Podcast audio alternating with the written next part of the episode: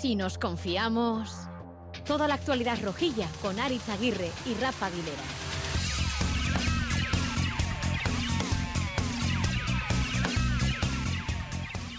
Creo que hemos jugado bien, pero no hemos competido bien. Y encajando tres es muy difícil puntuar. Y...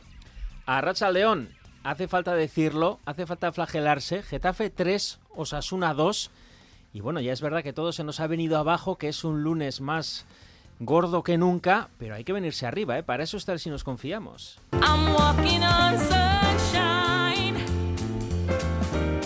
I'm walking on sunshine. Sí, sí, Getafe 3, Osasuna 2. Por lo demás, ¿qué tal el lunes? Un carajillo, ¿no? un poquito, un chorrito de algo al café de la mañana. me explota la cabeza, me explota la cabeza.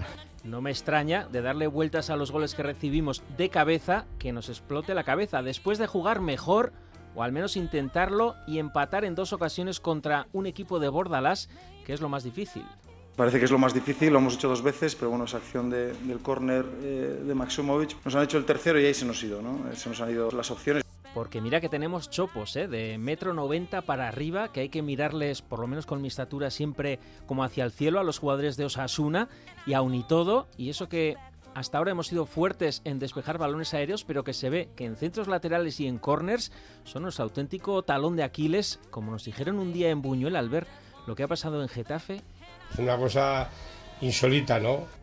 Ya sabíamos ¿eh? que esta experiencia penosa de la visita al Getafe de Bordalás siempre nos toca una vez al año, Bordalás. Es cosa de hombre. Ay, ay, ay, no, no, no, voy, está subiendo la caspa aquí, ¿eh? vamos a dejarlo aquí. Bueno, pero hay que pasar la visita, ¿eh? al menos una vez al año, y otra vez hemos caído en su trampa y otra vez nos vamos de vacío. Estoy caliente y queréis un titular y no lo vais a tener aquí. Bueno, claro que lo vamos a tener, Yagoba, ya verás. ¿Que nos calentamos? Pues para eso está el Si nos confiamos, unas macetas como Dios manda, unas críticas, cuatro análisis, unas risas y a funcionar. A por la semana que de eso se trata y para eso estamos. Vamos a ello con todos los detalles.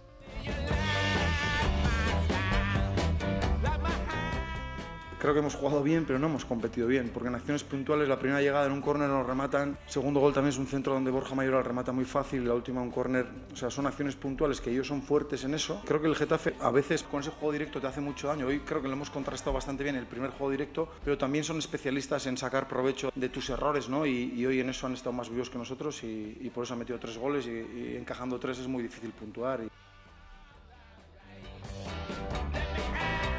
Rafa Aguilera, Racha León. Arracha León, Mira que estaba yo caliente después del partido, como Arrasate, y te leo en Twitter, defendiendo así que nadie se lleve a engaño, es imposible llegar muy lejos. Sí, claro sobre todo las jugadas a Tú animando al personal. No, hombre, Cuando más caliente estaba. Ese tuit está publicado, si no me equivoco, que tres minutos después de terminar el partido. Por eso, por eso. Pues yo creo que es eh, algo, no es una observación demasiado explicar por mi parte, yo creo que lo vimos todos. Así que simplemente es una nota mental, eh, la subo a, mi libreta particular que comparto en, internet y espero poder recordarla dentro de dos, tres, cuatro semanas eh, y rescatarla para decir que efectivamente, pues bueno, una vez mejorado ese aspecto, pues el equipo empieza a obtener eh, buenos resultados. Define defendiendo así. Hombre, las jugadas de estrategia, a usar, eh, eh, además durante la retransmisión y con Luis estuvimos comentándolo porque es un talón de Aquiles de Osasuna. La defensa en zona, en las jugadas de balón parado, los centros laterales le han costado mucho. Siempre entra en esa zona alguien que está solo. Sí, pero, pero este equipo la temporada pasada también defendía así. Luego, también en un intercambio de mensajes que creo que mm, todos pudisteis leer con, con Miquel González, analizando lo que sucedió ayer, hablaba de actitud y no de aptitud. Bueno, pues, Lo vamos a hablar con Valentín. Pues eh, eh, creo que hay una parte muy importante que tiene que ver con, eso, ¿no? con la actitud con la que se está en el, campo. También el Getafe juega a eso, a desgastar al rival y a, provocar que baje, que baje la guardia. ¿no? En eso nos vamos a centrar, ¿eh? en defendiendo así que nadie se vea engaño, es imposible llegar muy lejos. Lo vamos a analizar con Luis Ferdadie de manera táctica, de manera mental también eh, o al menos ese coach que hace falta para resolver esas situaciones con Valentín Urriza y, como no, con toda la familia del Si nos confiamos, ¿eh? por quedarnos con algo bueno Iker Muñoz. Sin duda, aunque bueno, luego ya hago spoiler, mi maceta va a ser para, para él. Es de plástico reciclado, ¿eh? pero, pero sin la maceta. Biodegradable, ¿no? Biodegradable. Eh, espero que pueda enterrarla y que se olvide de ella, pero, pero sí, creo que después de esta jornada tiene que llevársela y, y probablemente colocarla encima de la televisión. ¿Pero por qué? ¿Por qué? Hombre, mm, yo creo que yo creo que es eh, uno de los que tiene que tomar buena nota de, de la actitud, eh, sobre todo en la defensa de las acciones de balón parado. Pero no solo él. Bueno, pero si En alguien la tiene foto sale más gente. si, sale si alguien, si alguien tiene una esperanza, un esperanza, un esperanzador margen de mejora, y ojalá que lo aproveche, ese sí que es Muñoz. Y no me cabe ninguna duda de que es un futbolista que, que va a ser capaz de tomar eh, buena nota porque creo que tiene pinta de ser un jugador que nos va a dar muchas alegrías. Y que ha superado a Torro, como ya lo dijiste.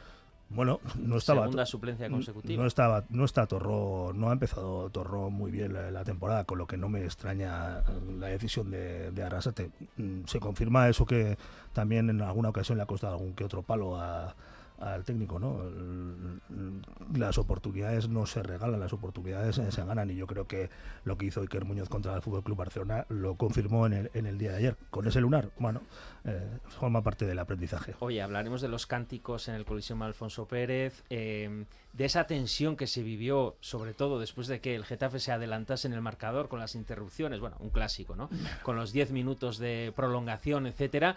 Pero el índice de esa tensión está en esta pregunta que le hicieron a Arrasate sobre por qué se fue tan rápido a vestuarios. Ellos protestaban acciones, nosotros también. Ellos no lo protestaban porque nos han quedado con 10, con la expulsión de la tasa, ¿no? que ha sido muy claro. Entonces decíamos eso, que no estáis para protestar, porque pero son momentos calientes que tú intentas defender lo tuyo, ellos lo de ellos, y cuando ha pitado estaba tan caliente que me he metido para, para adentro. ¿no? No sin darle nada. la mano al bueno de Bordalás. Bueno, ya sabes que la relación Arrasate Bordalás es, es manifiestamente descriptible, o sea que tampoco vamos a ponerle aquí eh, ningún calificativo más, ¿no? Digo yo. Qué pena que no sigas ahondando ahí. Lo dejamos ahí. Lo dejamos. Yo, además, yo ¿Cómo creo es que, la relación entre yo creo, yo creo, yo creo que nuestra audiencia es lo suficientemente inteligente como para mm, eh, añadirle ahí todo, todo lo que, todo, todos los calificativos que quiera, incluso le puede poner algún otro sustantivo. Lo más interesante estaría ahí, ¿eh? pero eh, ahora vamos a poner el siguiente tema que me lo ha elegido Rafa Aguilera es lo que le dice el balón parado a Osasuna, al equipo de Osasuna. Yo soy un problema, conmigo están en el horno. Si el diablo me toca, se quema. Soy un problema, un problema que se descontrola.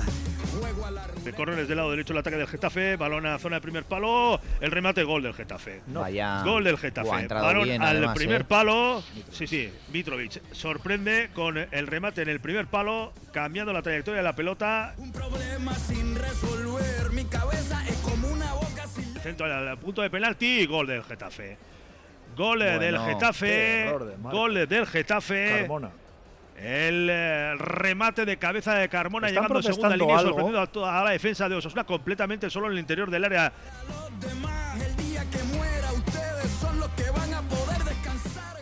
Oh, gol del a la que Getafe. sería la Oh. primera victoria y gol del Gol Getafe. Getafe. Vaya, hombre. Y otra Vaya, vez, hombre. y otra vez, en la salida de un córner. Pues sí que nos vas a animar la audiencia ¿eh? con todo esto, Todo con esta arriba. desgana, con Todo esta desgana. Venga, eh, vamos a venirnos arriba. Charlie Pérez, Arracha León. Ah, Rachel León. César de Luis, Arracha León. Arratsaldeon, Aritz. Rubén Compains, Arracha León. Arratsaldeon, Javi Aritz. Urtasun, Arracha León. Arracha Leonari. Esperamos ahora a Maya Marcotelli que le voy a saludar, pero antes, soy un problema, un problemón que nos dice el balón parado, Charlie.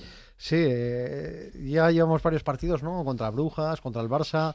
Ayer son muchos goles de córner y es una eh, faceta en la que el equipo de Yagoba lleva temporadas padeciendo, ¿no? Que encajamos muchos goles a- en los córners y es una, una cuestión que habrá que trabajar en tajonar y que los jugadores eh, lo den todo cuando hay un córner en contra porque es que es un drama meter dos goles en, en Getafe y, y no puntuar en, en ese campo, ¿no? Es que hay que dar una vuelta porque la sensación después del partido de ayer es, es mala por eso, ¿no? Tres goles de cabeza que siempre, si os una vida destacada era por, por defenderse bien en esos eh, balones aéreos y, y hay que hay que mejorar porque el próximo partido es el Sevilla y, y ya veremos qué, qué pasa porque tiene buenos centrales, ¿no? Entre ellos Ramos, Ahí, ¿no? ahí viene Ramos, sí, sí. El amigo, otro amigo.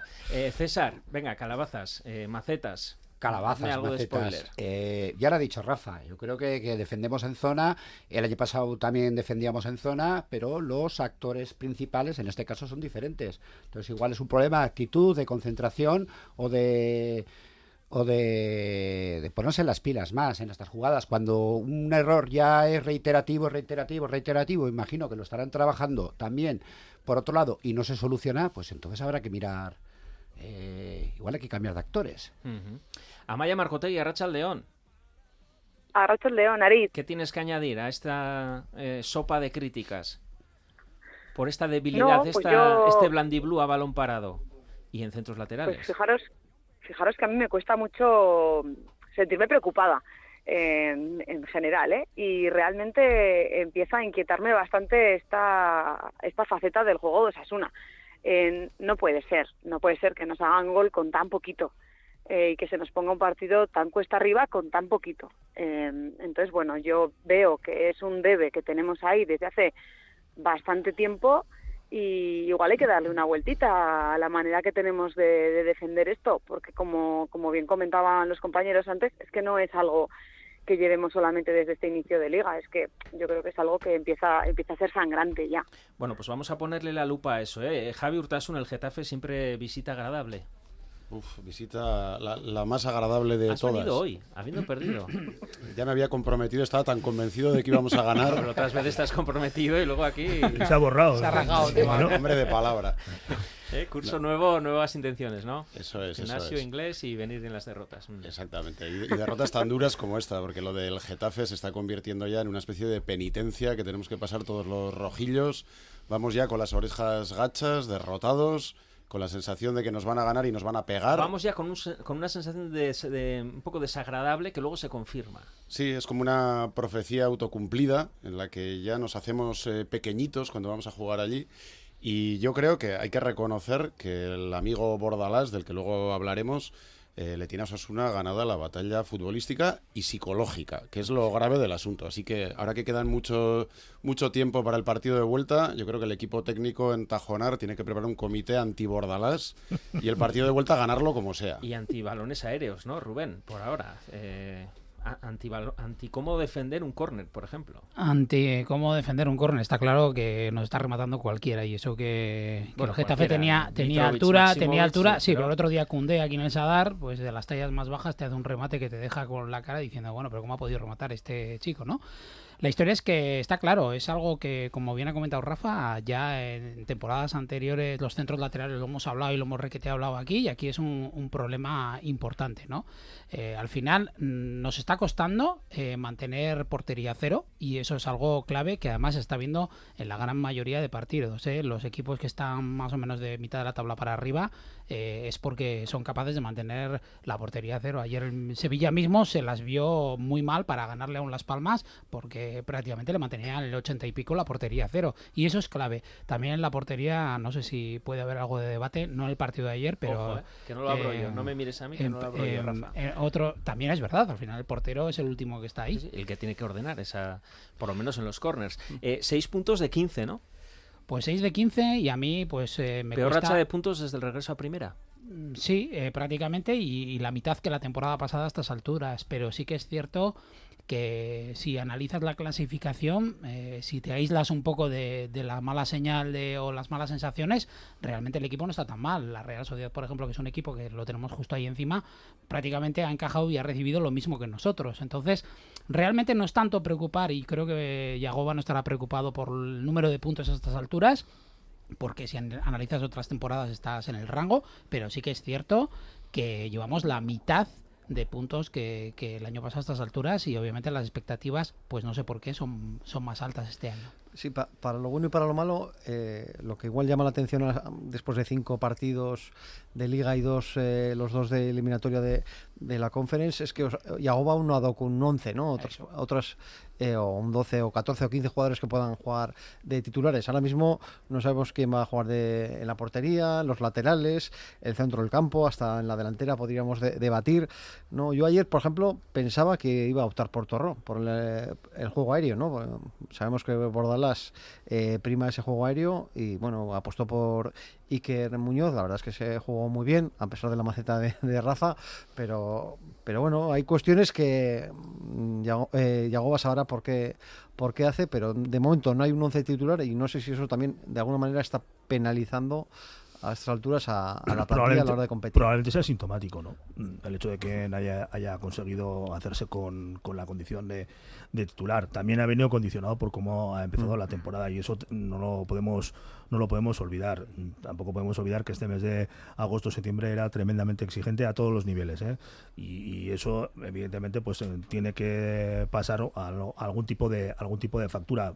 Si queremos ver la botella medio llena, el hecho de que ahora mismo no haya definido un equipo titular eh, significa que hay mucha gente que está optando para, para entrar y además da la sensación de que hay gente que está tocando la puerta y reclamando para sí ese puesto que para que parecía tener eh, un dueño, ¿no? Pero por ejemplo, buscando la reacción, los cambios que os parecieron, porque está en entredicho, mm, mucha gente está criticando la falta de desequilibrio de Arnaiz, seguramente acordándose de Abde, cuando ya dijimos la semana pasada que es un poco injusta la comparación. Hombre, yo también, sí, es bastante injusta porque la sombra de Abde es muy alargada. Yo creo que no solo se proyecta en Arnaiz, sino en todo el equipo, ¿no? Pero creo que tiene que ver con lo que decía Charlie. Cuando no tienes muy claro eh, cuál es el equipo titular, cuáles son los revulsivos que van a cambiar la, la, dinámica del partido, probablemente tampoco. Entonces, bueno, creo que estamos todavía en fase de prácticas. Y Rubén García es un buen revulsivo que ayer tampoco tuvo suerte. No, eh, hombre, siempre criticamos eh, que igual tarda demasiado Yagoba en hacer los cambios, ¿no? Ayer minuto 68, ¿no? Yo creo, yo pensaba que los iba a hacer antes. Eh, siempre en los últimos partidos está cambiando las bandas. Ayer volvió a, repetirlo. La verdad es que no, no tuvieron fortuna ni, Rubén ni, ni Arnaiz. A mí sí que me gustaron los minutos de, de Raúl García y de Pablo Ibáñez, ¿no? Que, que, estuvo muy bien. Pero pues faltó ese, ese punch, ¿no? Ese intentar darle la vuelta al, marcador en los minutos finales. Bueno, os vamos a ofrecer también lo mejor de Rafa, ¿eh? no solo lo peor.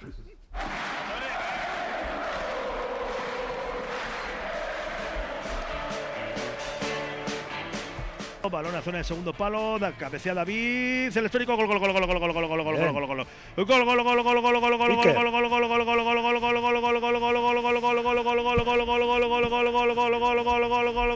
gol, gol, de Osasuna, el esférico que salió rechazado, estaba atento en el borde del área pequeña, marca para Osasuna, marca Iker Muñoz.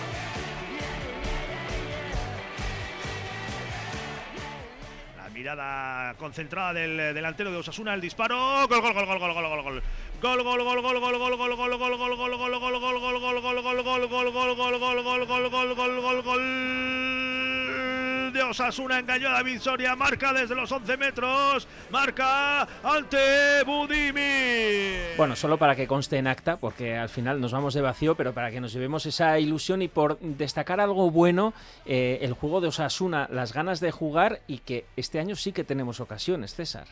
Eh, sí, el de entrada el planteamiento o el plan de partido eh, no era malo. Con jugones en el centro del campo. Jugones, hemos cometido errores puntuales que al final son caros, que nos cuestan en esta categoría. De eso se trata, de aprovechar los errores del rival.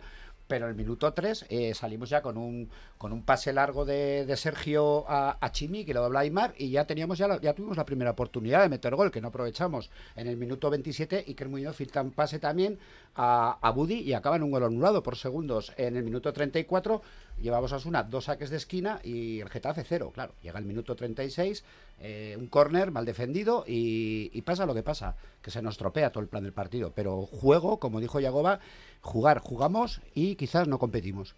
Rubén. No, yo es que, a ver, yo ayer mientras veía el partido y con el mazazo del tercer gol, mm, también eh, creo que esos minutos que pasan desde... Hay que darse cuenta que, el, plan de partido fue cambiando y todo el rato un, Osasuna iba remolque, a remolque. Pero yo no sé si la gente se acuerda del partido de, de Vigo, en Vigo hubo unos minutos también en los que nos fuimos del partido y pues porque en aquel momento al Celta lo pillamos como lo pillamos y no nos dio por, por, por o sea, no le dio por, por encadenar un gol porque nos hubiese metido el miedo en el cuerpo y la cosa se hubiese complicado. Entonces, a lo que voy, y me imagino que igual luego Valentina hablará de esto, ¿no? Esa, esas desconexiones, esa gestión de los minutos una vez que has alcanzado el, el, objetivo, y además recuerdo a Yago diciendo en rueda de prensa no hace mucho, es que nosotros fuera de casa nos encontramos muy bien, pues yo creo que por un momento cuando empataban, empatábamos y alcanzábamos otra vez el objetivo, nos tirábamos un pelín para atrás y ahí ya se nos, se nos empezó a complicar, porque realmente alguien de los que nos está escuchando, de los que estamos aquí, cree que el, el Getafe eh, había hecho méritos hasta marcar el primer gol. De todas formas, yo creo que hay, una cosa hablando de los cambios eh, que hay que subrayar, porque fue Bordalás quien, quien cambió la dinámica del partido introduciendo, introduciendo jugadores para tener más el balón, porque mm, mientras Osasuna tuvo la pelota y el Getafe estuvo esperándole, que creo que era parte también de la idea que con la que el técnico del, del, del, Getafe planteó el partido, mm, Osasuna se encontró tremendamente cómodo y en el momento en el que el Getafe se quedó con el balón, ahí aparecieron los problemas también para, para Osasuna. O sea, eh, el Getafe dio un paso hacia, adelante y Osasuna tuvo problemas para gestionar esa situación, cuando también, curiosamente, Arraseta había introducido cambios para mm, dar otro paso adelante e intentar buscar la victoria. Eh, lo cierto es que eh, el partido deja un regusto eh, muy amargo porque se pierden situaciones que son perfectamente controlables, al menos de, partida, y, se va y se va en, en, tres acciones que emborronan pues cosas que, que fueron muy y que son muy interesantes porque la línea de juego desplegada por el equipo prácticamente durante todo el partido eh, está en sintonía con eso que se pudo ver, por ejemplo, en los buenos minutos contra el, contra el Celta, los buenos minutos que se pudieron ver contra Valencia o los buenos minutos que se pudieron ver contra el Barça en, en tres partidos, por ejemplo, en el que los jugadores que estaban sobre el terreno de juego pues eran muy diferentes. Entonces, eh, normal que saliera a la sala de prensa lo suficientemente caliente como para decir lo que dijo, ¿no? Vamos rápido, Samaya.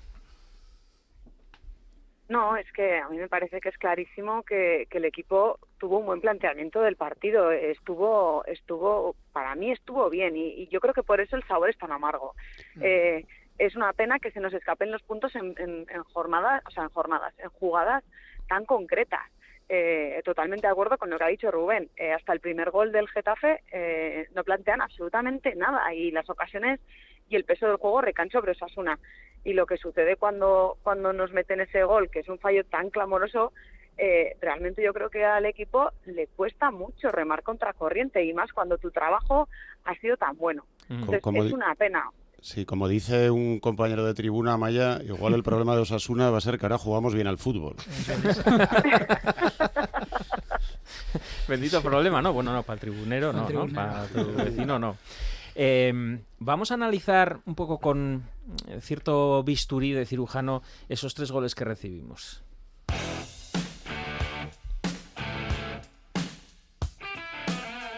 Lo que el rojo no ve y la roja tampoco. Luis Fernando Dadía, Racha León. Racha León, ¿qué tal? Bien, bueno, eh, hemos metido la sintonía habitual, pero yo creo que igual para esto haría falta esta.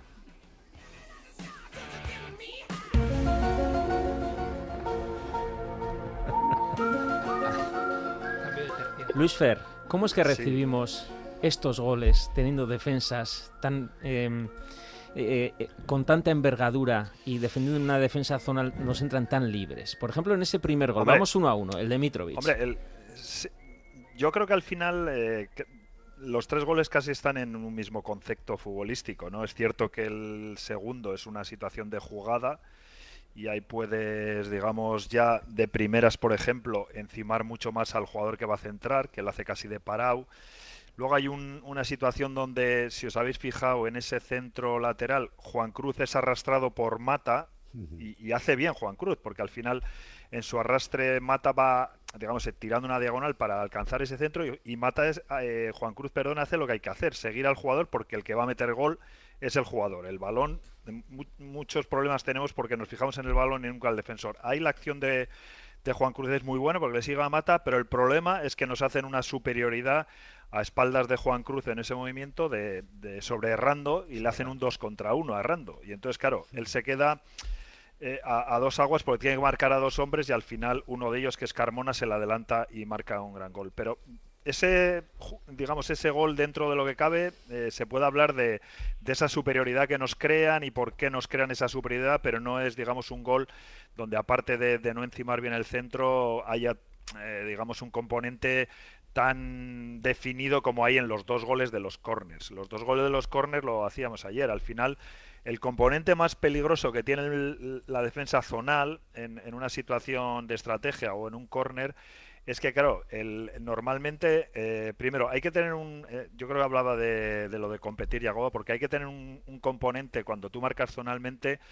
Eh, que se llaman, lo decíamos ahí, los intangibles. Tú cuando marcas zonalmente tienes que estar muy atento a, la colocación, a izquierda, a derecha, eh, tienes que estar en una actitud activa, eh, hay que estar en constante movimiento, hay, hay, si, si, te paras, digamos, porque estás en zona y estás parado, tienes un problema mayor todavía. Entonces, eh, yo creo que hay un momento en, en, esa situación zonal donde las, digamos, las responsabilidades en, la, en el marcaje zonal de, un, de una estrategia es el que está el jugador tiene que marcar lo que tiene delante, delante, y lo que tiene, digamos, eh, a izquierda o a derecha, ¿no? Es decir, lo de detrás lo marca su siguiente compañero, a excepción del último jugador que se tiene que marcar también su espalda, por decirlo de una forma, ¿no? Entonces, si estamos en parado, si no tenemos una actitud, de, digamos, visual buena, si no tenemos una actitud de movimiento constante, si no tenemos una concentración importante y si luego no tenemos agresividad, en cuanto Mm, aparecen jugadores como los del Getafe, que son muy agresivos, son muy intensos, van muy bien en el juego aéreo y aparecen en velocidad, pues tienes un problema. Y creo que fue eso, ¿no? Eh, por eso yo creo que Yagoba dijo lo de competir, porque en, en el juego, en, en las situaciones del juego, lo habéis dicho, el equipo estuvo bien, pero competir a veces se dice eso que no miden en las estadísticas. Cuando acaba el partido vemos 14 eh, faltas, tanto de posesión, 27 remates. Eh, hay los intangibles del juego, de la competición no se marcan. Y ahí es donde quizás en esa acción esa balón parado hay que tener. ¿no? Hay que tener más agresividad, más concentración, más eh, actividad. y, eso igual ayer pues el equipo estuvo, si hay que estar a un 100%, estuvo a un 70% y el Getafe estuvo al 100% en todas las jugadas y luego que las ha atacado bien, las atacó a mm. espacios que, bueno, hay una debilidad en, la zona a veces. y brevemente, eh, ¿cómo se corrige esto? Hombre, trabajándolo, evidentemente, aunque lo competitivo es más difícil de trabajar, porque eso ya va en el componente mental de cada jugador y responsabilizando mucho más a la, digamos al jugador de, esas actitudes de, esas acciones que tiene que realizar en el marcaje en zona. Otra cosa eh, lo decíamos con Rafa y lo decíamos en el directo que Yagoba en un momento dado se piense en lo de cambiar esa situación y de buscar pues cinco jugadores que marquen al hombre que se responsabilicen en el cuerpo a cuerpo con ellos o, o una situación de marcaje mixto que en alguna ocasión lo hemos visto marcar a a los dos, tres jugadores más importantes del equipo rival en, al hombre y los demás eh, trabajaron, seguir trabajando en esa posición zonal que, defiende ahora el equipo. Pero bueno, eh, eso es eh, no trabajo solo de, digamos, táctico, sino también trabajo de, de, eso que he mencionado, de esa actitud, de esos componentes de concentración, de actividad, de, agresividad, que bueno, que aunque también es que aunque lo trabajes mucho, si al final el jugador por H o por B en ese momento dado, o en ese partido dado, no está, pues no es muy difícil de trabajar. Eh, voy a abrir un poco la palabra, eh, un poco a la plebe de esta mesa. Bueno, le quería meter otro tono, ¿eh? No tan esto. Charlie. Eh, sí. ¿En serio, que hay versión cumbia de, esta cosa? ¿Te ha gustado, eh? Vive Dios. Hay versión cumbia de todo. Espera, Arancha, dale, dale, sube un poco, sube un poco. Entonces, ¿aquí quién es el que mueve la cadera? ¿Eh, ¿Malder o Scali? Esto sí que es pillarte fuera de juego. ¿eh? ¿Y, ahora qué, Charlie? Sobre esta sintonía, escucha un poco más. Tienes la palabra. Bueno, pues la verdad es que... No resulta serio, Charlie. No, no. Dale, no, dale. Eh, eh, no algo, algo, hay que cambiar. Está, es, es evidente que, que, hay un problema porque es que encajar goles a balón parado eh, en una faceta en la que siempre Osasuna había destacado, ¿no? Digo, históricamente, eh, bueno, pues hay que, hay que dar una vuelta. Yo optaría por cambiar la defensa y que pase a ser individual, ¿no? probar otras cosas, porque es que a gol o a dos goles por partido es imposible. Pero perdona el inciso, que, fijaros que lo, mal que lo hacemos, entre comillas. Que no te tocaba, Luis, porque era cumbia, era expediente X cumbia. Bueno, venga, dale, dale. Y lo, y, lo, y, y, lo bien que muchas veces atacamos en la hmm. estrategia, que hicimos un gol. Que suele decir, que es al final eh, es al final casi lo mismo. Sí, que suele decirse, ¿no, Luis Que los equipos que atacan bien en la estrategia suelen defenderla bien, ¿no? Pero sí, normalmente sí. El Getafe la defiende bien, hmm. pero ayer también le hicimos daño. ¿eh? Eh, Luis Fer, ¿dónde está el origen del desequilibrio defensivo del equipo? A nivel de balón parado. No, no global, en general, en el partido de ayer. Bueno, yo no creo que el equipo estuvo muy desequilibrado defensivamente. Es decir, al final nuestro portero no tuvo muchas acciones que intervenir, ni, ni, nos desequilibraron constantemente en situaciones abiertas. Yo creo que el equipo tuvo un componente defensivo de equilibrio bastante bueno. Quizás eh, estamos a mí me da la sensación que Osasuna siempre que ha tenido que defender en los últimos 30 40 metros se encuentra más incómodo. Es un Mm. equipo que a pesar de que corre riesgos cuando va a la presión alta y lleva la defensa a 40 metros de su portería, está cómodo, está eh, digamos hasta en un, en un momento competitivo mejor que cuando tiene que defender en bloque bajo y metido en los últimos 30 metros, que ahí es donde empieza a, no sé por qué, si es porque al final, eh, eh, digamos, la actividad defensiva es más estática porque no tienes muchos metros que, que recorrer para apretar, para ir. En cambio, cuando vas a campo contrario, el, esfuerzo físico es mayor, hay más metros.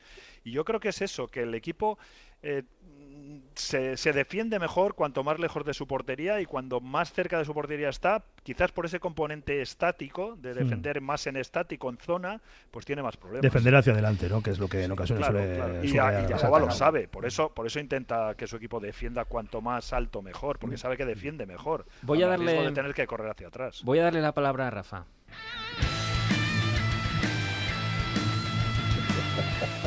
Ya para finalizar, es que O sea, me he dedicado, es estoy tan mal después de la derrota del Getafe que... Hay una librería con todo. Tú entras, ¿no? Buscas en Google, pones. Hay- eh, hay un mundo de expediente X. de Expediente X, para este Expediente X, programa, para este programa. Vale, vale, vale. Dale un poco, dale un poco. Bueno, para cerrar y dar paso a Valentín, ¿eh? el no eh, abandonar toda esperanza, creo, ¿eh? de un cambio de la manera de defender las jugadas de estrategia de Charlie.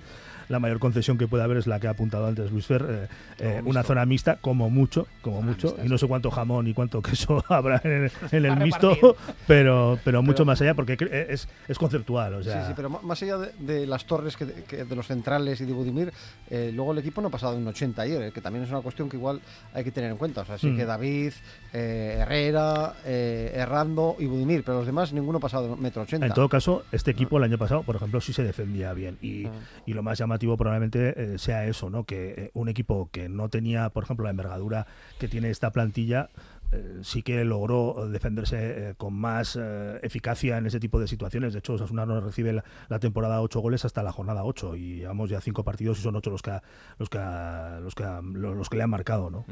Bueno, eh, se nos va el tiempo, pero sí que quería hablar con Valentín Urriza, con nuestro coach de cabecera, porque hemos hablado del plano táctico, sobre todo ya para cerrar esto, el tema de esas ausencias, de esa falta de concentración en partidos de este tipo.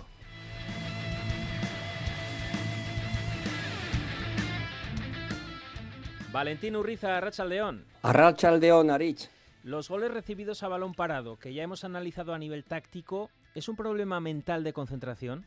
Es un problema de, de concentración, que no es otra cosa que la capacidad que tiene una persona, en este caso el jugador, para centralizar su atención de forma mantenida y constante, no intermitente, durante el tiempo que dura el partido. ¿no? Y para el caso que nos ocupa, estamos hablando de que los jugadores estén más atentos en ese tipo de situaciones. Para mí es concentración la mayor parte del problema. ¿Y eso se entrena? ¿Cómo se intenta mejorar esa concentración?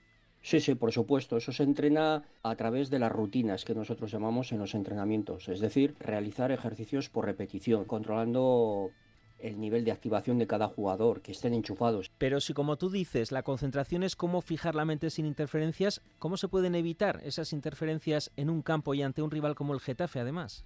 Bueno, interferencias las va a tener. No tiene que pensar el equipo en el objetivo final, en este caso el resultado, sino en los objetivos del proceso. Esos que puedes entrenar y mejorar, ¿no? ¿En qué voy a tener la interferencia? ¿Qué me va a dificultar a mí esto? Pues eso es lo que tienes que entrenar, eh, como pueden ser balón parado, estrategia, etcétera. ¿Qué hay que decirle al jugador ante esas reiteradas pérdidas de tiempo, agresiones, interrupciones del juego? que no entre al trapo, que simplemente se fije o que concrete su mente en lo que se ha entrenado y lo que son los ejercicios. No puede entrar en provocaciones, no puede entrar en pérdidas de tiempo, no puede entrar en diferentes acciones que pueda haber que no dependen del sino del rival. Eso hay que comentarlo en la caseta, pues para que esté mentalizado que eso le va a ocurrir. Para entender lo que digo, tenemos que pensar cómo funciona el cerebro en estas situaciones. Nosotros tenemos una serie de conexiones en el cerebro que crecen a partir de la experiencia. Por eso hablo tanto de la repetición. Cuando aprendemos algo y se forma una conexión neuronal, esta puede ser vulnerable e inestable. Sin embargo, si la repetimos, lo que hacemos es fortalecer esa conexión nueva en nuestro sistema cerebral. Cuanta más práctica hagamos, más se fortalecen las conexiones y mejor se afianza el, el aprendizaje. El otro día comentaba Amaya que en el debe o en los aspectos a mejorar de Osasuna está el reaccionar preci precisamente cuando metes tu gol, porque nos ha pasado contra el Brujas, contra el Barça en el Sadar, que remas y remas para que al de segundos o minutos nos vuelvan a marcar. Más o menos también nos ha pasado en Getafe. ¿Cómo se controla ese subidón de adrenalina tras el gol? Las emociones las vamos a tener. Emociones de alegría o de tristeza o de bajón las vamos a tener. Lo que tenemos que hacer es eh, controlarlas y, saber dominarlas. Entonces, si en un momento dado, evidentemente, ante un gol un empate o te pones por delante y te vienes arriba, está muy bien, celebrarlo, tienes ahí unos segundos, pero a partir de ahí, pues el líder del equipo o el jugador o el entrenador desde la banda tiene que decir, bueno, esto no ha terminado, seguimos enchufados y a lo que tenemos trabajado a lo largo de la semana y nos volvemos a meter en el partido. Eh, Valentín, da la sensación que equipos con menos fútbol que nosotros, pero con más oficio, igual con menos bisoñez, pescan más en estadios como Getafe. ¿Esto es falta de madurez, bisoñez? Que esto es fútbol, que estas cosas pasan cuando no tienes todo tu potencial centrado en lo que vas a realizar. Suele ser bastante habitual en equipos modestos tras una buena temporada, no terminan de enchufarse en la siguiente. Pues pasas de un estado mental de euforia a un estado de cierta relajación, como puede ser al inicio de la temporada. Si a esto le añades que puedes tener jugadores nuevos y que el calendario, sobre todo en casa, no acompaña, y ante la primera dificultad que se tiene con el adversario, pues nos descomponemos y nos venimos abajo. Yo creo que lo que hay que tener es tranquilidad, entrenar todavía más si cabe, paciencia. Así sea, Valentín Urriza, es que ricasco. Es que ricasco a ti. Hasta otra.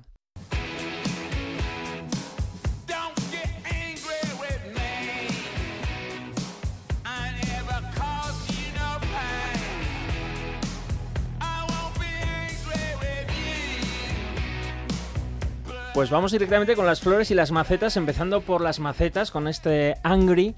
Eh, la mayoría, Rafa, para Juan Cruz. El premio, si nos confiamos, al jugador menos acertado.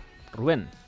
Bueno, es que a mí no me acabo de convencer y además eh, a mí esto me costó decidir quién, ¿eh? Porque tampoco te creas tú que sabría sacarte muchas muchos problemas de él. Pero sí que es cierto que Juan Cruz, en, bueno, pues en muchos momentos del partido sé que dejaba esa entrada totalmente libre y a mí me generaba bastante inseguridad. No obstante, eh, como creo que esto poco a poco el que teóricamente ha venido para ocupar ese teórico eh, lateral izquierdo, pues algún día o uno de los dos eh, acabará espabilando y, y afianzándose en el puesto, pues no me preocupa mucho, pero la verdad es que me quedé bastante sorprendido. No obstante, también creo que hay algún otro que se podía haber llevado, no maceta de plástico, ¿eh, Rafa? Eh, yo se la he dado a Moy, por ejemplo. Eh, Charlie comentaba, yo lo he visto muy apagado, nada decisivo. por ejemplo, es uno de ellos. Y, Charlie comentaba entre Moy y Juan Cruz, al final me decanté, me, decanté ayer porque lo hice en caliente por Juan Cruz, quizá por eso. Hoy, igual, si hubiera votado hoy, hubiera votado por, por Moy también. Mm. también hay macetas para José Arnaiz. Sí, probablemente injusta por lo que decíamos, que le estamos mirando con lupa y esperando de él algo que igual no puede dar, pero yo creo que más de lo que dio ayer, seguro que sí. Eh, Rafa, la maceta, ¿por qué se le has dado a Iker Muñoz? Porque los errores de actitud mm, son errores que hay que, que, subrayarlos porque es un aspecto que un jugador de, de su edad mm, puede corregir sin ningún género de dudas y y un Iker Muñoz 100% eh, enchufado es un futbolista extraordinario para Osasuna. O sea, en la faceta defensiva. Claro, claro. Es que es un medio centro de perfil defensivo. Amaya, el mejor jugador del partido, la flor para Iker Muñoz. Esa estaba clara. para mí sí, yo... Para que la pongan la maceta. claro que... claro, así tiene el dueto. tiene el pack completo en esta jornada, Iker Muñoz para mí fue el mejor. Yo Te he dado el paso sí para que le des, le des la maceta a Rafa, ¿eh? que él le ha puesto la maceta. Y todos los demás las flores. el mundo mundial le ha puesto la flor, pero... he dicho que era de, plástico y sí, sí, o sea... Dale, Maya. Yo estoy súper sorprendida con el, rendimiento que está ofreciendo este jugador, eh, sobre todo en la sustitución de alguien con los galones de, de ¿no? Eh, me parece que era un papel súper complicado, lo está resolviendo a las mil maravillas creo que está a un nivelazo. Desde luego, por mi parte, nada esperado, al menos a estas alturas del campeonato. Eh, me parece que se desenvuelve en el campo como, como un chico de, una mayor edad y experiencia en esta categoría. Y creo que por momentos se echó el equipo a la espalda y, y fue, y fue muy líder. Entonces, yo para mí, y a pesar de que tuvo errores, que los tuvo, eh, para mí fue el mejor del encuentro de ayer. yo, también le he dado la flor. Marca un gran gol, ¿eh? por cierto. Sí, yo, también le he dado la flor precisamente por eso, pero como tu maceta, Rafa, mi flor es de plástico también, que no se relaje. Eh, qué falsos sois todos, ¿eh? Con flores y macetas. Ahora, viene, ahora vendrá César. Luego hay quien ha votado. Hay tres votos por Budimir, uno de ellos de César. Sí, yo estoy viendo a Budimir que está muy enchufado en este principio de temporada. Eh, ayer eh, provocó el penalti, que si no hubiera sido gol.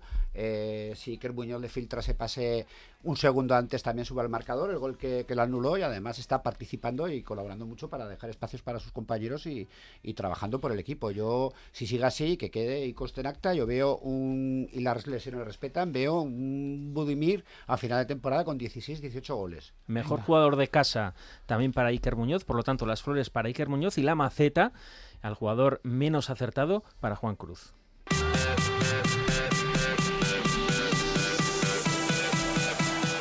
De bar en bar. Vamos con nuestro árbitro emérito Fran Pardo del Burgo Arracha León. Arracha León, ¿qué tal? Al único emérito al que hacemos caso. Esto decía Arrasate sobre la pérdida de tiempo. Por mucho que demos muchos minutos y luego si no hay balones, si no recoge pelotas, no hay continuidad y nos quejábamos de eso que queríamos jugar. Estoy caliente y queréis un titular y no lo vais a tener aquí. O sea, ya sabemos todos cómo funciona esto. Hoy otra vez 10 minutos, no 12 han sido, pero no nos compensa los 12 minutos. ¿Por qué? Porque al final no hay continuidad. No es una excusa. Hemos jugado bien y no hemos competido bien. En acciones puntuales nos han ganado la partida, felicitar al Getafe y nosotros a, a mejorar. Vale, pero es en vano eh, luego alargar 10 minutos el partido si constantemente no es capaz de superar esas interrupciones, por mucho que me digan que eso es fútbol. A ver, evidentemente eh, cada uno trata de sacar partido de, de, su, de su ventaja, ¿no? Eh, nosotros, cuando jugamos en casa y vamos ganando 2-1, creo que no nos damos excesiva prisa tampoco en nada, ¿no? Eh, eh, bueno, bueno, pero una cosa es eso y la otra, la otra, Fran, portero, es ya una cosa muy, muy, muy bien trabajada, lo del tema de las interrupciones. Pues bueno, pues, lo, pues, pero pues exactamente tú me lo estás diciendo, muy bien trabajada. Entonces, como está muy bien trabajada, ¿qué haces? Tú no puedes, eh, ¿qué vas a empezar a amonestar a todo el mundo allá? Pues no. Eh, eh, yo creo que le mete 12 minutos o le oyes, le oyes a, a, al entrenador del Getafe y dice que vaya barbaridad lo que se ha añadido. Bueno, que, que, aquí que era, nunca, que era un poco contento. Pero quitando esta jornada, el Getafe era el equipo con menor, eh, menos minutos de juego efectivo de la liga. Osasuna el tercero. Cuando un árbitro va a Getafe, sabe, tiene que saber qué tipo de partido se va a encontrar y tiene que estar un poco más predispuesto a cortar esas eh, continuas eh, paradas de, de, ritmo, faltas, el balón, a, el balón, jugador al suelo. Tiene que saber que se va a encontrar con eso y tiene que cortarlo de raíz. Es que sabe que lo mismo que si va a un campo o a otro, sabe lo que, lo que se va a encontrar. Uh -huh. A ver, el Getafe, el Getafe, el, sobre todo el Getafe de Bordalás, ese es su juego, lo sabe todo el mundo. Pero es que, es que eso no es fácil de cortarlo, no es fácil. Uh -huh. O sea, porque eh, tú no puedes coger, si un jugador de repente se va al suelo que le duele la pierna, sí, lo puedes mandar a eh, atender y, y fuera, pero no puedes eh, eh, pensar, si, saber a ciencia cierta si es verdad que está haciendo cuento, aunque todos pensemos que está haciendo cuento, tú no tienes esa certeza como para poder coger y decir, oye, venga, toma tarjeta y fuera. Mm. No, no puede ser. Bueno, Entonces, pues bueno, eh, todos los equipos pierden tiempo. Cuando van ganando, todos los equipos pierden pierden tiempo, porque nuestro portero, pues cuando va la cosa bien, pues le viene un balón que es para bloquearlo con las manos y lo bloca y se va al suelo y, y, y hace, eh, mira para un lado, mira para otro para sacar. Todos los, lo hacemos todos, todos los equipos. Eh, Lo que por- pasa es que cuando nos toca a nosotros, te jode. Bueno, eh, hablando O mal y pronto, fastidia. eh, te fastidia igual, ¿no? Eh, Exactamente. tarjeta amarilla, Fran, tarjeta amarilla, ¿eh? Por ofensa aquí al programa. Vale. Eh, la expulsión de la tasa La se no. le regala, la no expulsión, expul- perdón, se le regala la expulsión a... eh, perdón. La no expulsión. no- La no expulsión. ¿Habría que haber expulsado a, la tasa? Yo creo que sí, pero que tampoco es que se lo regale. Vamos a ver, él interpreta que no es suficiente como para una segunda tarjeta amarilla, pero sí que yo te puedo decir que yo creo que, es un- que este es un árbitro de los que, eh, entre comillas, sacan muy fácil la primera, pero la segunda se la piensa mucho. Y entonces, pues su objetivo estaba claro que era, pues, pues bueno, pues a intentar no tener que echar a nadie y ese es, el- es lo que hizo. Al final lo que he hecho es a uno del banquillo. ¿El penalti a Budimir es correcto? Es correcto y tarjeta amarilla perfecta. O sea, que no habría que expulsarle, como nos explicaste la No, otra vez, No. porque en este No. caso eh, la expulsión de Catena fue porque era el jugador. La otra vez nos explicaste que Era el el, reglamento... ul- el último, exactamente, y el portero se le da, se consideraba que era excesiva sanción, pues para un portero eh, dejar a un equipo sin su portero y un penalti, salvo que la acción fuera realmente violenta, ¿eh? una, o, o, que, por ejemplo, lo agarra por detrás cuando ya va a rematar, o sea, una, una ocasión ya, o sea, totalmente, vamos, pero si no, es tarjeta amarilla. Bueno, eh, la nota final para el árbitro Hernández Hernández del Comité Canario. Pues vamos a darle un cinco y medio porque, a ver, eh, el penalti que eh, pitó, lo pitó bien, pitó, o sea, en, diferentes fases del partido, bien, Fran, bien. seis jugadores del, del Getafe. Comité de o sea, no es decir, ha sido un caserazo. Que no te gustó, Fran. Estamos sorprendidos. Que no me gustó. A mí, a mí no me gustó el criterio por no sacar la segunda amarilla. No me gustó ese criterio y bueno, el, el, no saber, bueno, pues sí, pero ya te digo que es difícil cortar esas pérdidas de tiempo, pero yo creo que bueno, pues igual eh, eh, cuando ves tanto, pues cuando estás en 12, ahora 16. Pero claro, también cuando descuentas tanto, pues parece una barbaridad el coger y decir, ah, ahora cuatro más, y te meten el gol, y entonces pues, pues, pues eres el protagonista y eres el, mm. el, que te has vuelto loco por descontar tanto, que estamos mm. siempre igual. Bueno, pues histórico, ¿eh? ese cinco y medio. Fran, hasta la próxima semana, a ver qué le damos a después del Sevilla, ¿eh? Lo comentamos. Eso es. bueno, venga, un abrazo. Agur. Agur.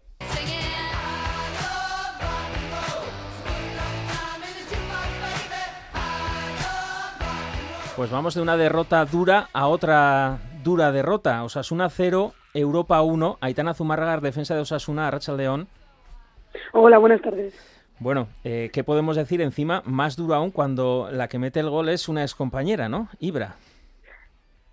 Sí, bueno, a ver, el equipo ayer evidentemente salió a ganar y pues cuando ves que pierdes tu primer partido en casa de esta temporada, pues la verdad es que duele y, lo que dices, ¿no? Lo mete una compañera que, bueno, en este caso eh, yo personalmente me alegro por ella porque es gran amiga mía, pero sí que es verdad que, pica un poco, ¿no? Que, es la ley esta o la norma de las exjugadoras que al final eh, siempre se dice, ¿no? Que, si te vas de un equipo y vuelves a jugar contra, contra ese equipo sueles meter gol y pues en el caso de ayer se cumplió y por desgracia para nosotras supuso el 0-1 que nos quite los tres puntos. Encima un tiro mm, desde el borde del área, nada más empezar la segunda parte en un partido que hasta entonces habría sido igualado, un mazazo, ¿no? Pues sí, la verdad no sé, si ves la jugada del gol, sí que parece como que el tiro hace una parábola extraña y, eso deja nuestra portera descolocada, entonces lo vimos entrar casi como a cámara lenta y eso pues yo creo que aún eh, pues te fastidia un poco más, ¿no? Porque dices, qué pena, qué, lástima. Al final en Europa tampoco nos estaba generando muchas ocasiones de gol de hecho, yo creo que, fuimos superiores en muchos aspectos del juego y por eso mismamente yo creo que nos dolió un poco más. Mm. Ante penúltimas en la clasificación, que es una mera anécdota porque solo eh, se han disputado dos jornadas, pero de seis puntos uno preocupa en el vestuario. Yo creo que no, la palabra no sería preocupar, sino simplemente el tener que, pues, que espabilar un poco, ¿no? En el sentido de que yo creo que el trabajo que estamos realizando es bueno, pero que si los tres puntos no están llegando es porque hay detalles que, que falta, pues, un poco pulir, ¿no? Por ejemplo, yo creo que ayer llegamos a puerta numerosas ocasiones y ninguna de ellas con acierto y eso pues sí que habría que hacerlo mirar un poco entre todas, más que nada porque Osasuna siempre pues nos hemos considerado un equipo muy sólido defendiendo y, pues si, no llegamos a hacerlo tampoco y tampoco hacemos gol con varias ocasiones, al final eh, el rival te llega a una, no perdona y, te deja los tres puntos. Entonces tampoco creo que sea preocupar, pero sí creo que hay que darle una vuelta para, para intentar empezar a sacar los tres puntos y sobre todo cuando juguemos en casa, ya que nosotros lo que queremos es estar en los puestos de arriba y, no en estos de abajo en los que nos encontramos ahora mismo. Mm. Eh, ¿Os va a venir bien ahora el parón por selecciones? Eh, otra vez también después eh, en el fin de semana del 1 de octubre, otra vez en casa, en este caso contra la Lama. Por lo menos el calendario ahora invita a una remontada de este inicio dubitativo de temporada. Yo casi preferiría no parar tan, pronto porque al final llevamos solo dos jornadas, pero bueno, el calendario pues está hecho así y lo que dices, lo bueno es que a la vuelta de este parón sí que se juega en casa, que yo creo que eso a nosotras para poder conseguir un más tres y empezar a tirar hacia arriba nos va a venir mucho mejor que, jugar fuera. En este caso, el siguiente partido es contra la Lama de Murcia, entonces pues mucho mejor jugar en casa que hacerte las nueve horas de bus a Murcia y tener que, que ganar al día siguiente con un más tres. Yo creo que para empezar a tirar para arriba, mejor en casa. Aitana Zumarra, os seguiremos de cerca para seguir con esa remontada porque la aspiración eh, sigue estando intacta de conseguir por fin ese ascenso a la Liga eh, F. pero en este caso, pues todavía hay un duro camino que recorrer. Así es lo que dices. Yo creo que, es nuestra aspiración. Sí que es verdad que este año no nos lo hemos puesto como un reto o un objetivo supermercado, sino que hemos intentado restarle pues esa importancia que se le ha dado estos años para evitar presiones innecesarias.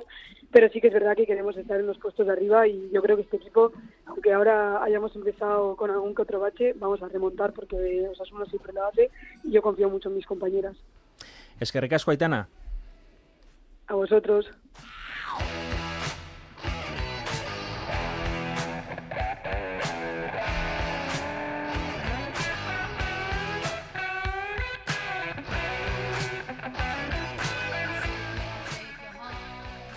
¿Tú no has escuchado más cánticos?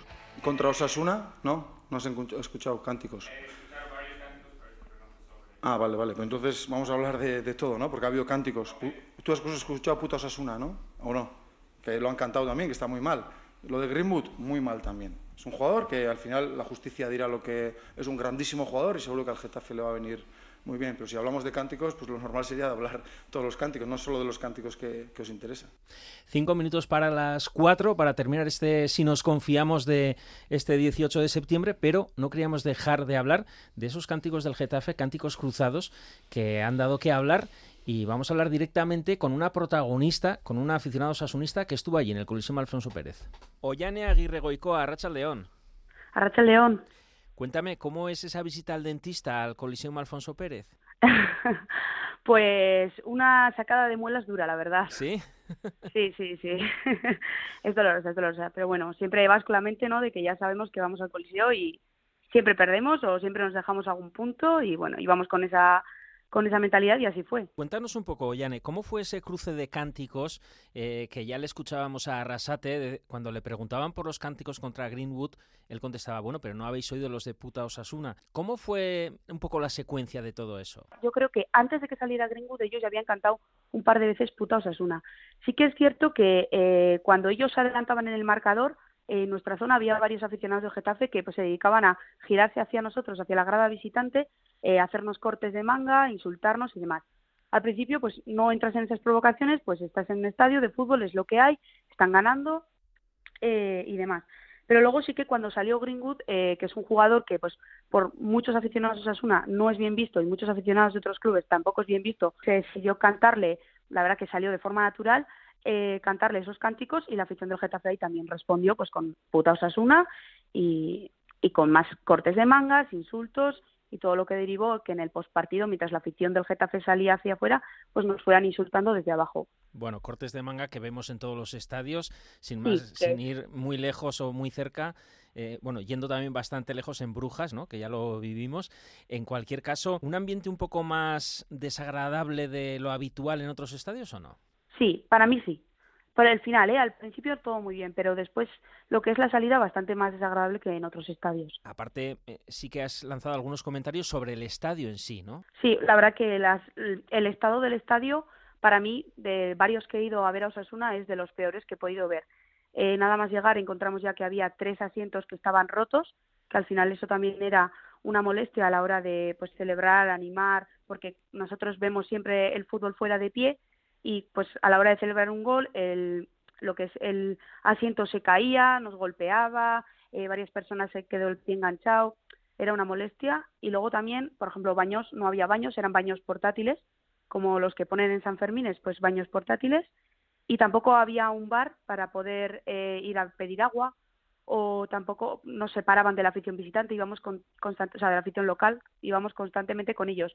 Y pues bueno, se supone que no tiene que haber ningún problema, pero después de que el ambiente se quedara un poco hostil después del partido, el hecho de que no estuviéramos separados podía dar pie a problemas, que gracias a Dios no los hubo ni tampoco íbamos con ese pensamiento, pero es un algo que puede pasar al ser así. Mm, bueno, en el cómputo global, ¿habéis visto Madrid o que habéis hecho algún plan bueno? Nada, si salimos de aquí a las 7 de la mañana para llegar allá a la mañana, dimos una vueltica por allá por Getafe y nada, y luego nos juntamos con más gente de allá y un poco almuerzo y para el estadio. Getafe, ciudad de vacaciones, ¿eh? Getafe, ciudad de vacaciones va a tener que ser. Es que ricasco, Yane, por darnos tu testimonio y tu experiencia, una osasunista en la línea del frente. Eso es, nada, gracias. Nos queda un minuto, pero Javi, planazo, ¿eh? Ir a Getafe ida y vuelta el mismo día con el Alfonso Pérez, perder y a casa. Getafe, Alcorcón, Leganés. Bueno, hay, hay muchas ciudades de vacaciones maravillosas. ¿Qué opinas de ese cruce de cánticos, Charlie? Contra Greenwood. Bueno, pues. Eh, y el clásico todos a una. Sí, no me gusta ninguno de los dos, ¿no? Eh, lo que pasa es que el cántico a Greenwood tendrá bastante más eco, pues porque los tabloides ingleses siguen mucho la actualidad que hay en torno a este jugador. Ya, de hecho, en redes eh, es noticia ya en, en, Inglaterra y supongo que dará bastante que hablar los próximos días. Y, y ya a partir de ahora, cada vez que juegue Greenwood, sobre todo fuera fuera de Getafe. Amaya, un comentario final.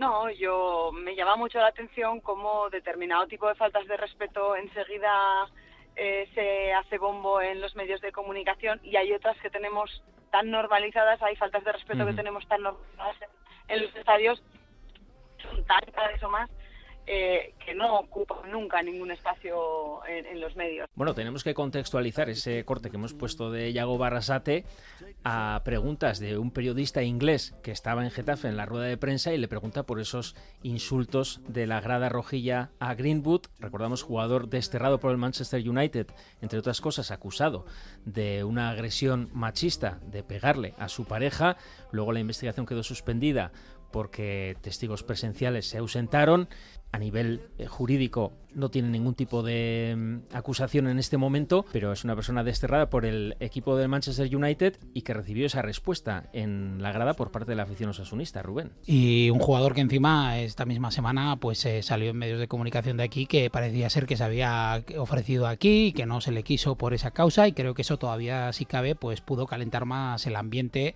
en un momento como hemos escuchado en, las declaraciones de esta chica que, estuvo allí, ¿no? De Viane. Al final es algo que estamos viviendo no solamente en el partido de ayer, sino en distintos partidos y creo que, bueno, eh, yo personalmente creo que no era el momento de preguntar, pero bueno, eso ya cada uno sabrá por qué pregunta. Pero... En cualquier caso, muy tajante en su respuesta a Yago Barrasate, porque como nos dice Ollane, ya de antes escuchaba ese todos a una. Y si hablamos de eh, insultos, pues habrá que hablar de todos. Sí, yo creo que puso el acento sobre ese doble rasero que sí, creo que es evidente que es injusto, o sea, porque en algunos casos se pone la lupa sobre determinados cánticos y en otros no. Lo que a mí también me parece interesante es señalar más, más bien el cómo que el qué, porque a veces con todas estas polémicas parece como que no es lícito eh, emitir críticas en un campo de fútbol cuando yo creo que es un deporte popular y debe estar abierto a la, a la libre expresión, ¿no? Por ejemplo, eh, vi el otro día en la grada del Borussia de Dortmund unas pancartas de apoyo a Jenny Hermoso eh, que eran absolutamente respetuosas y había un pronunciamiento, una expresión política o perfectamente legítima y además, en mi opinión, bonita. Entonces, creo que la, cuestión está más en el cómo que en el hecho de que en el fútbol también se aproveche ese evento multitudinario para, para hacer públicos determinados posicionamientos. Por el caso del Greenwood muérete no es muy constructivo. por, eso lo digo, que es el cómo, es el cómo. Tú perfectamente, a mí de hecho hay pronunciamientos por parte de la afición de Osasuna y del propio club con los que me siento identificado y, me parece bien, incluso una crítica al propio Greenwood, eh, ¿por qué no? O sea, a mí no me parece para nada ilegítimo el ponerlo sobre la mesa o en la grada, ¿no? Pero, pero el tema está en el cómo, claro. No, no hay que desear a nadie que se muera. Eso sí que es lo que además desacredita la propia crítica. En el otro lado está lo que decía Rasate, ¿no? Que en muchos campos escuchamos con total normalidad el todos a una. Exacto, llevamos años y años escuchando en la mayoría de los campos, diría que unos 14, 15, cada vez que jugamos la liga el mismo grito. Y yo veo aquí que, fácilmente se, se, denuncia al club por, por, actitudes de, nuestra afición en el Sadar continuamente y fuera no veo eh, que, se, que se metan sanciones por esos mismos tipos de cánticos. Una actitud lamentable y vergonzosa la que vimos, ese grito homófobo. Dicen gritos homófobos. Bueno, en el vídeo yo por lo menos consigo identificar uno contra Unai Simón de una persona que estaba en Graderío Sur no fue algo colectivo, pero desde luego un grito rechazable en cualquier caso en el que ahora va a actuar la Fiscalía ha sido eh, noticia esta, esta mañana. Eh, bueno, pues me parece bien, ¿no? Que eh, cualquier persona no pueda decir lo que lo primero que se le pase por la cabeza en un campo de fútbol, pero tiene que ser un campo de fútbol y en todos, ¿no? Porque a Herrera, precisamente en Mestalla también, y prácticamente en casi todos los campos también le caen este tipo de, de insultos. Pero bueno, hay que evolucionar y desde luego las aficiones tienen que aprender a, a cantar desde el respeto y la originalidad, ¿no? Muchas veces, eh, en lugar de llamarle a uno feo, igual le llamas guapo, igual le haces más daño que, que llamándole feo, ¿no? Digo, pongo un ejemplo tonto, no... Para eso la afición del Cádiz es... Eso es, sí, sí, es así, es así. O, igual le llamas feo y es un adjetivo calificativo, no es un insulto. Igual es verdad. Igual es verdad. Objetivamente en el juicio... Pero de aquellos cánticos que, eh, tan populares contra Mitchell, ¿no? Aquel jugador del Real Madrid, pues a, o a Guti hasta hace bien poco, pues hay que evolucionar y hay que, desde el respeto, hacer la, la crítica, yo creo. Imperioso es una burra cuando se le cantaba a Jesús Gil, era un bonito canto. Sí, ¿eh? sí, sí, sí. Eh, Rafa. En todo caso, y, y aunque entiendo la queja y, y, y sobre todo porque el trato es injusto y puede sentirse en ese sentido maltratada la afición de Osasuna, este tipo de cuestiones comienzan por construir desde dentro. Entonces, si, si la afición de Osasuna, el entorno de Osasuna, no es capaz de asegurarse y garantizarse una posición de, desde el respeto eh, y absolutamente crítica, como decía eh, Javi antes, eh, no es capaz de mostrarse hacia afuera de esa manera contundentemente, pues probablemente perda buena parte de sus uh, argumentos y la razón que pueda asistirle para reclamar de terceros uh, el respeto que aquí no se tiene por los demás. ¿no? Sí, sí, totalmente de acuerdo. Bueno, pues ya nos hemos quitado el disgusto de Getafe, ya ha pasado, ¿eh? lo del dentista, lo del dolor de muelas, ya lo dejamos atrás y nos espera una apasionante semana, pero claro, para venirnos arriba y para empezar a despegar y para quitarnos ese disgusto de verdad, no solo basta con el si nos confiamos, sino que también hay que hacer un buen partido en pleno San Fermín chiquito, que vaya horario para muchos que tenemos comidas, etcétera, Calderete, Calderete. en Calderetes en el casco viejo.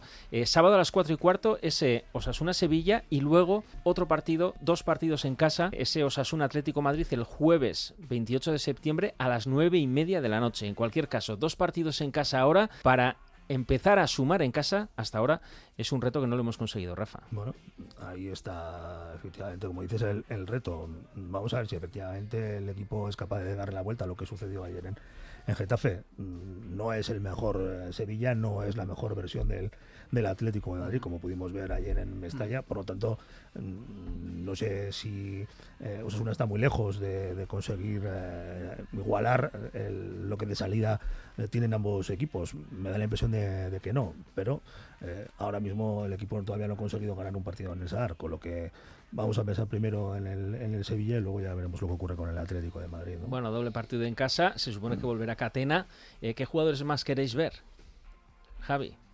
Pues a Catena sin duda. Yo creo que a Iker Muñoz eh, de nuevo, verlo. O sea, banquillazo a Torro otra vez.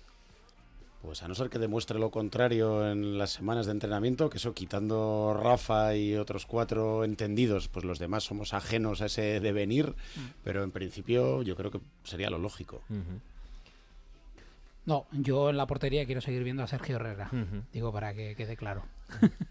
¿Algún jugador más? Eh, yo quiero ver a eso, quiero ver a eso, quiero más contundencia defensiva. Creo que este el próximo partido tenemos que buscar más resultado que juego. Uh -huh. Yo no, yo no descarto que Torro y que Muñoz puedan jugar juntos, ¿eh? no lo descarto.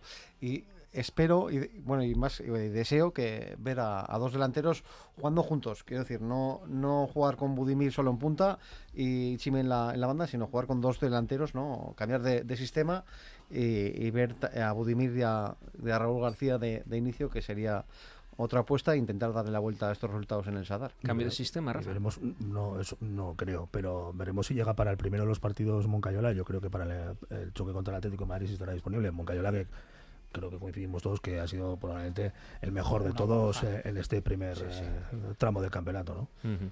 eh, ¿A Mojica ya lo vamos a volver a ver o todavía sí. veis a Juan Cruz después pues de darle la maceta? Lo vas, lo vas, a ver, claro que lo pues vas igual a ver. el próximo veces, partido perfectamente. Y, ¿eh? y jugando en casa yo creo que va a ser titular. Además, el Sevilla es un equipo que ayer lo demostró, intenta entrar por las bandas muchísimo y es un equipo que no viene en su mejor versión. Ayer tuvo grandes problemas para, para ganarle a Las Palmas y bueno, a ver, viene Ramos, habrá que meterle algún gol ahí de cabeza, ¿no?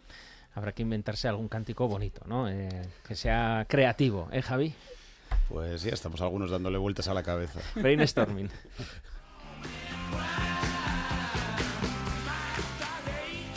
Bueno, pues ya hemos dejado los trabajos hechos, ya le hemos sugerido a Yagoba lo que tiene que hacer. O sea que hasta aquí. Nos habéis escuchado gracias a la realización técnica de Arancha Prado y Javi Martín y nos podéis escuchar toda esta tertulia íntegra en ITV Nayeran o en itv.eus en la página Si nos confiamos o en las plataformas podcast, iBox y Spotify. También en Twitter, arroba si nos confiamos. Nos dejáis ahí los recaos que queráis, ¿eh? Eta esas tú, si nos confiamos en Radio Euskadi, Gubeti Gorriak.